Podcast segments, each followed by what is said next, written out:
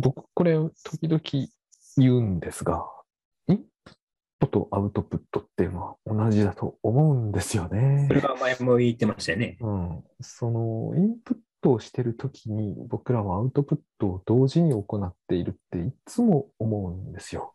それあれですかね。その、とそれこそだから、佐々木さんが家なき子を読んでいるインプットをしているときは、だから非同期にアウトプットしてるってことそれともその場でアウトプットしてる？その場でしてる。うんつまり、あの、皆さん言っているインプットっていうのはやっぱりちょっと言葉としてもそうなんだけど、コンピューターチックすぎると思うんですよ。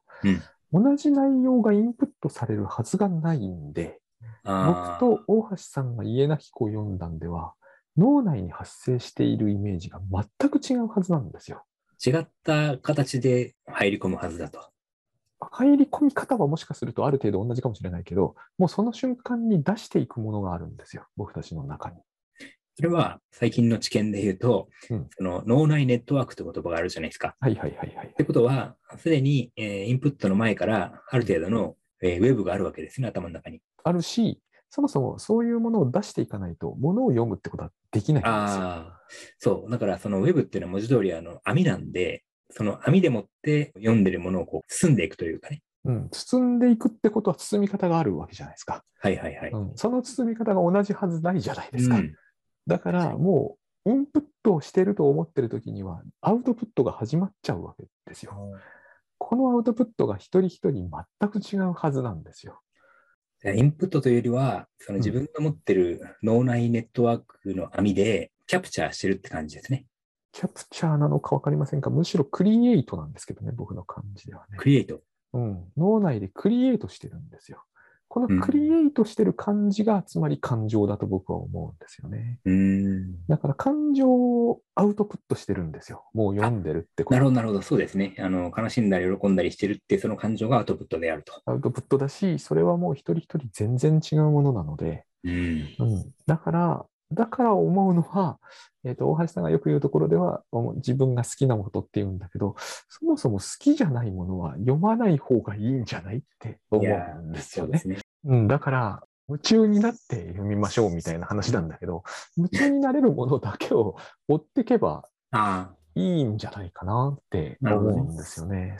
それを繰り返していると出てきちゃうと思うんですよね。いわゆる指スキャプチャー的なことをしないのはそのせいなんですよ。なんかこう自分が読んでるともう、もう出てきてると思うんですよね。昔に読んだなんとかみたいなのが。その時に出てくれば、それで終わりなんですよ、そいつは。それをあえてメモっておいたりする意味って僕はあんま感じないんですよ、ね。じゃあもう思い出せたらそこで終わり。うん、そういうふうに思い出せるということは、必要とあらば、その思い出は必ず必要な時にまた出てくるはずだと。思いますねか。それがなかなか不安なんだよな。もう二度と出会えないんじゃないかと思ってる。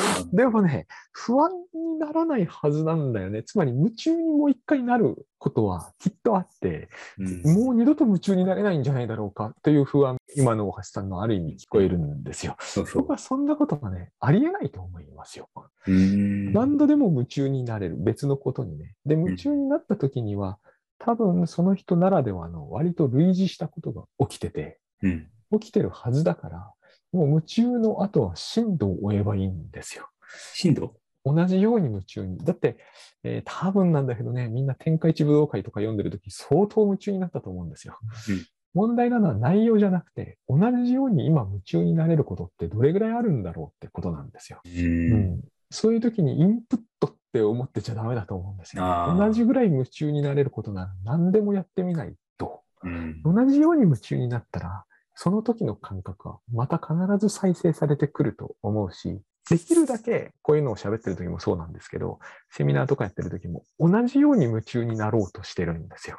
だからアウトプットとインプットは同じようになるはずだから、喋ってても、天下一武道会読んだ時みたいに夢中になってれば、もう必要なものは全部上がってくるはずだと思うんですけどね。そういう意味ではあれですね、天下一舞踏会にしても夢中になって読んだものもすべて出汁で、うん、まあそう、出汁でね。スープが取れれば、あの、OK ということですね。そうですね。取れるはずだって思うんですよね。なぜなら自分の中に、もし自分がそれを読むっていうことがアウトプットでないならば、うん、読めないと思うんだよな。そのコンピューターは何も読んじゃいませんからね。なるほど。なんだっけな、さっき僕が不安を感じたことはね、はい父と出会ったものはまた出会えると。メモしなくても。感情にはね。うん、そうそう。で、その、その何か不穏な気持ちから思い出したのが、セレンディピティという映画があってですね、はいはいはいはい。うんこれはまあセレンディピティもう今や有名な言葉ですけれども、で、まあそういうタイトルの映画でね、えっ、と、これ2001年の映画で、うん、あちょうどだから2001年9月13日公開だからもう、すごいタイミングですよね。すごいタイミングですね。まあ作ってる最中はまだあったんだね、あのタワーはね。うんでね、この話は要するに、この男女がたまたまね、なんか同じ手袋に手を伸ばしてぶつかってみたいな、そのよくある、うん。図書館で同じ本に手を伸ばすみたいな、まあ、ありがちな出会い方なんですけど、で、そこで話が弾むわけですよ。で、弾んだ後に、でもなんか、もう一回出会えたら付き合いましょうみたいな話になって、男子としては、もう今出会ってるからええやんって思ってるんだけど、でも彼女の方は、もう一回出会えたらとかっていうふうにね、なんかちょっとこう、意地悪をするわけですよ。まあでも当然だからですね、この二人はまた出会えるんですけど、うん。でもそのね、このまさに男子の気持ちになったわけですよ。うんなるほどね。今目の前にいるのになんかね、電話番号も交換しないでどうすんだとかっていうね。うんで、なんかその彼女はその電話番号書いたメモを本に挟んでね、で、その本を古本屋さんに売るんですよ。うんで、その古本を、そのたまたままた見つけられたらまた出会えるねとうん。でも、そんなさ、細い糸だったらさ、その電話番号変わるかもしれないし、中古本なんてもう手に入らないかもしれないじゃないですか。うんそう。だそれはすごいね、不安を味わわされるというね。まあ、それは当然あの狙いなんですけども、まあ、そういう気持ちを思い出したということですね。うん僕らは結局、具体的な何かに出会う確率を言ってしまうと、そういうことになるはずなんですよね。うんどう考えても低いのでうん。だから皆さん、本の中で、こう、こうというところは引用するとか、そうそうキャプ。チャーするんだけれども、うん僕はそれよりも、やっぱり、それを読んでる時の感情と感覚のようなもの、つまり、僕が思うにそれがアウトプットなんですけどね、それは。インプットじゃなくて。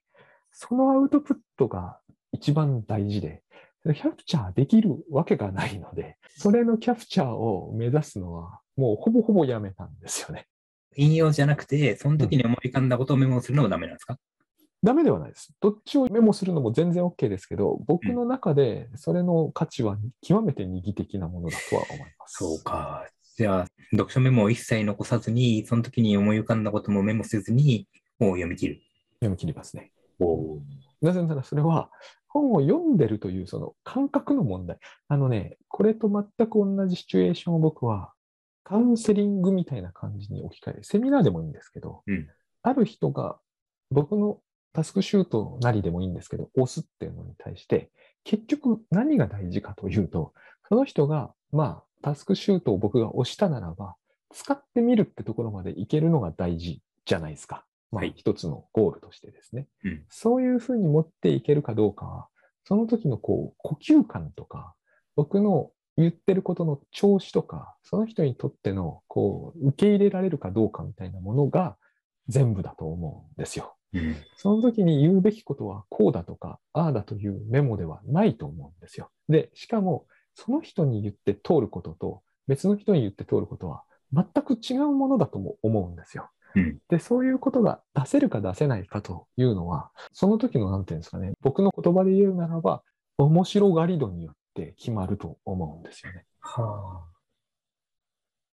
いつもそういう形であるべきだと思うんですよ。だから、文章を書いてるときにも、この文章を書いてるときの僕の面白がり度によって、この文章の価値は多分決定されると思うんです。そうすると、そこに何を引用するかは、かなり二義的な話で、多分、十分それに、さっきの大橋さんの言葉で言うと、夢中になれているならば、必要だという引用は僕の記憶の中にある文に関してはえっ、と、一番いいものが出てくると思うんですよね。なるほどね。うん。だからそれエヴァノートから探すというのは、ちょっと残念なんですよ。なるほど。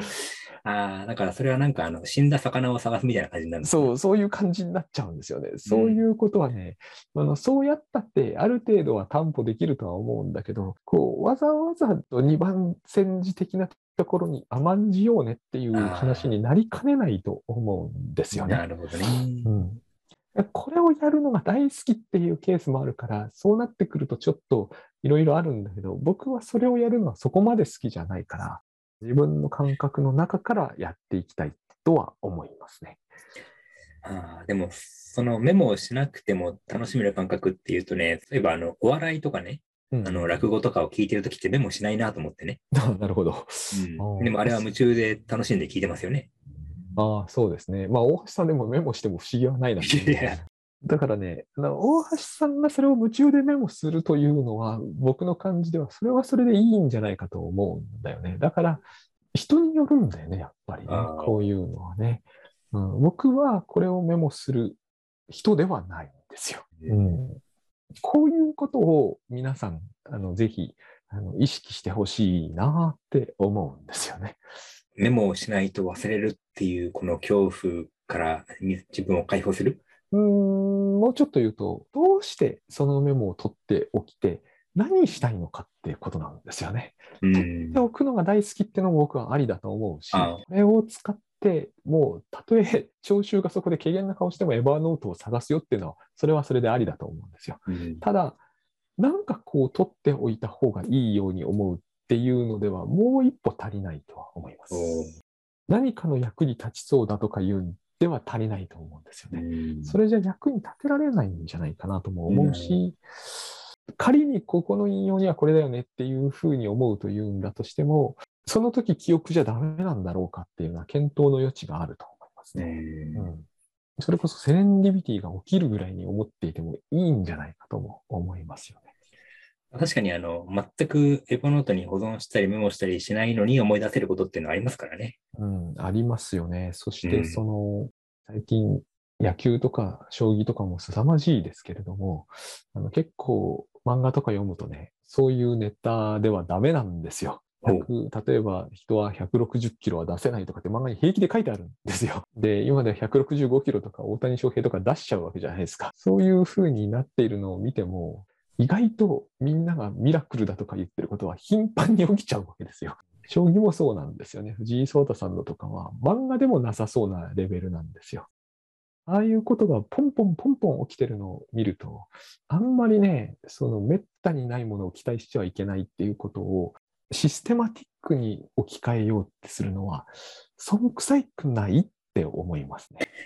それはだから、知識を増やせば増やすほど、その可能性を狭めてしまうということなのかな。うんというか、自分が感覚でやれることの凄さっていうのをもっとこう使った方が良くないでしょうかって感じです、ね。なるほどあの、みんなはついつい専門家というものをすごくこう高く買うわけですよ。うん将棋指しなら将棋指し。もうこのセリフはしょっちゅう聞くけど、自分は何者でもない言うんだけど、昔、落合監督が采配って本だと思うんですけど、本当に野球選手というのは皆さんがそんなに高く評価してくださるほどすごいことをやっているんでしょうかねっていうのがあるんですよ。うん一説として出てきて。